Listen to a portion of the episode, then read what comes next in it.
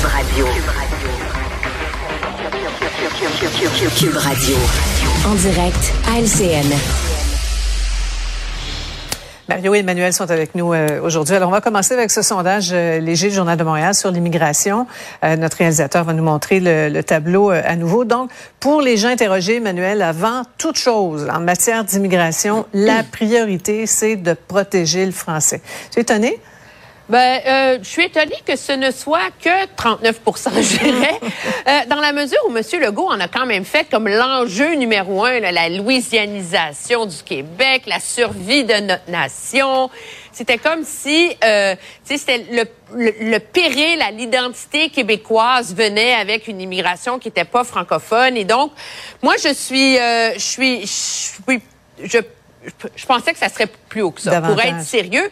Mais ce qui est révélateur, bien davantage dans ce chiffre-là, c'est justement euh, la grande diversité entre les opinions des gens dépendant de l'âge qu'ils mhm. ont. Et c'est vraiment cette idée de la défense de la nation québécoise, la sauvegarde de la langue c'est un enjeu qui trouve beaucoup plus d'écho chez les électeurs plus vieux que finalement chez les jeunes qui pourquoi? Parce qu'ils ont été élevés dans une autre dans un autre monde que nous Sophie là, euh, connectés aux quatre coins de la planète, c'est une vision beaucoup plus cosmopolite, je pense de la de sa propre identité, de la société. Et donc est-ce que ça ça pose un, problème euh, sociologique, tu sais, mm-hmm. pour comment à long terme le Québec va être capable de prendre des mesures pour protéger le français et juguler ces gens Mhm. ces enjeux d'immigration, c'est intéressant. Oui, cette, différence-là de, de, de, perception du danger là, chez la, la, jeune clientèle, euh, Mario, ça nous étonne pas hein, d'une certaine façon, mais en même temps, effectivement, ça pose la question, est-ce qu'on est qu'on doit s'en inquiéter ou ils sont un peu plus que nous euh, en phase avec la modernité et ce qui, ce qui doit se passer?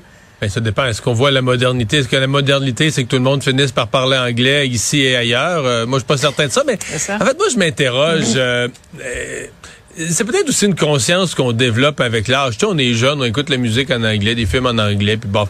Et en vieillissant, qu'on prend compte un peu plus en compte le caractère précieux de, ce qui a été développé, puis depuis des générations, depuis des siècles ici. Puis ça parle français au Québec. Puis, tout moi, personnellement, là, en vieillissant, c'est quelque chose que, auquel je suis plus attaché, plus sensible.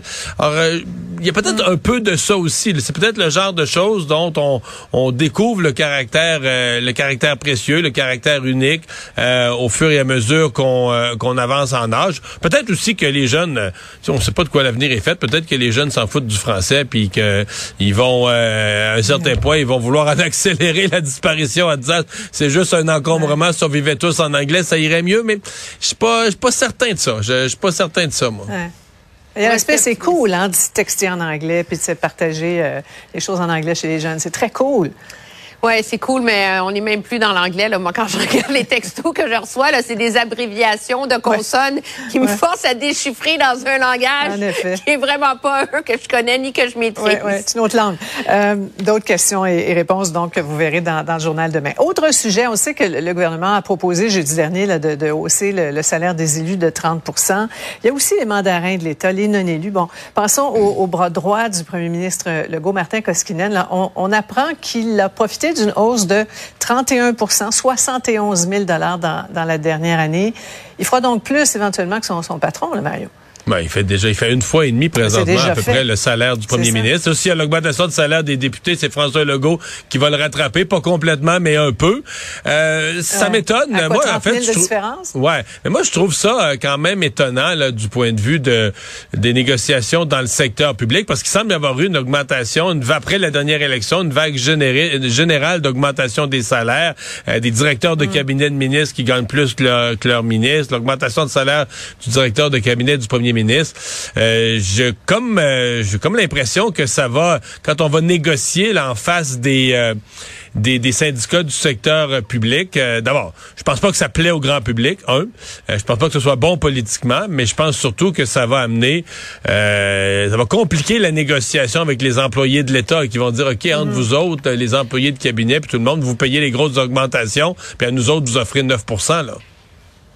Ouais. Emmanuel, l'attaché de presse de, de M. Legault répond que la, rémunération du chef de cabinet a été établie en fonction de celle des hauts fonctionnaires de l'État. Ben, c'est la, c'est la recette qui est utilisée à peu près partout, là, à, à, à Ottawa, dans les autres capitale, c'est qu'on trouve les responsabilités équivalentes, puis on l'arrime finalement à un niveau dans la fonction publique. Le problème, c'est que ces directeurs de cabinet-là ont sauté de niveau d'une élection à l'autre. C'est toujours difficile, c'est toujours litigieux. Moi, je ne m'insurge pas de voir le salaire du directeur de cabinet de Monsieur euh, Legault. Euh, je pense que c'est euh, probablement euh, un des hommes qui a le plus de responsabilités politiques au Québec. et donc, il est payé à l'accord dans Le problème, cependant, c'est cette idée de manque de transparence qui est perpétuelle. Peut-être que le Québec mm. devrait faire... Euh, en, en, Ontario, il y a un truc qui s'appelle le Sunshine List, la liste des rayons de soleil, où le salaire de tous les employés du secteur public qui gagnent plus de 100 000 est publié. Puis avec la longue, ben ça fait, ça modifie un peu la nature du débat autour euh, autour de ces salaires-là. Les rayons de soleil, on prend des notes.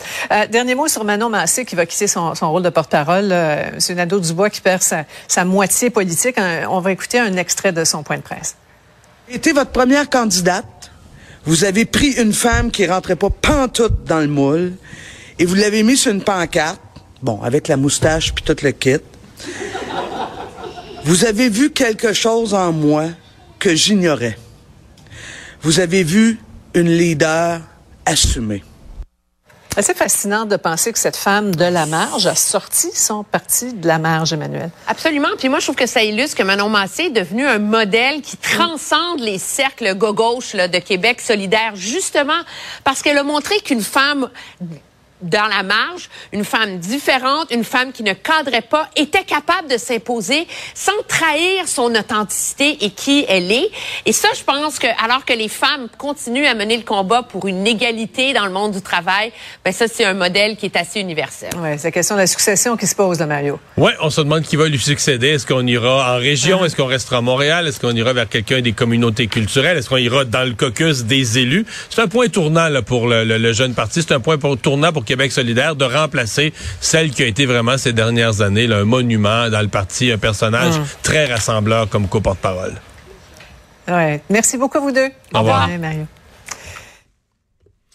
Ah, voilà, c'est la conclusion de notre émission du jour. Merci d'avoir été là. On se donne rendez-vous demain, 15h30. Bonne soirée.